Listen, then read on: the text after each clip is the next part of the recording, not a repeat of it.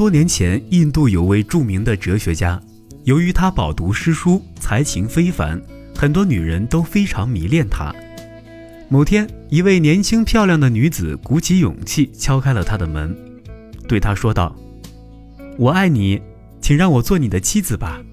如果错过我，你恐怕再也找不到比我更爱你的女人了。”哲学家虽然很喜欢这位勇敢美丽的女子，但还是犹豫了一下，回答道：“请让我再考虑考虑吧。”女子走后。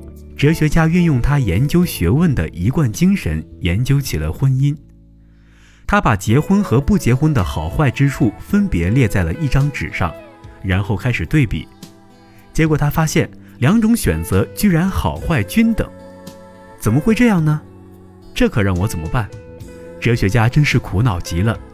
想了想，他撕掉原来的记录，重来了一遍，没想到结果依然差不多。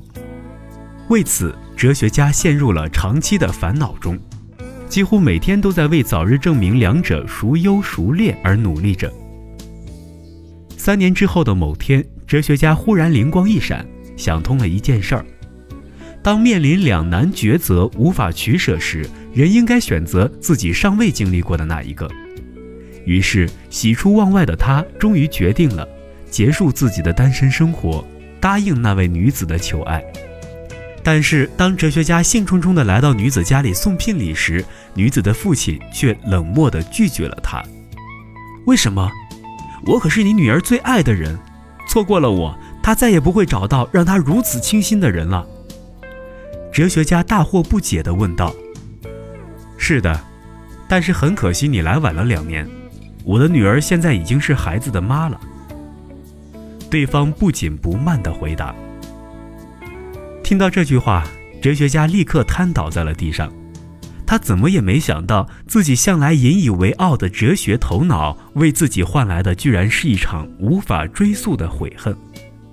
回到家后，哲学家一页一页地把自己的著作和藏书投入了火堆，然后便一病不起。一年之后，他带着遗憾离开了人世。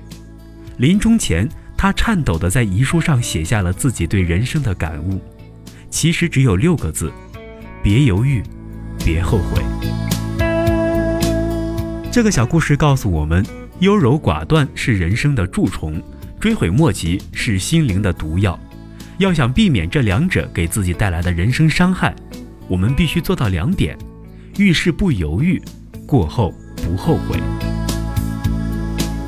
好了，本期的小故事大道理就是这样。我是东升，我们下期再见。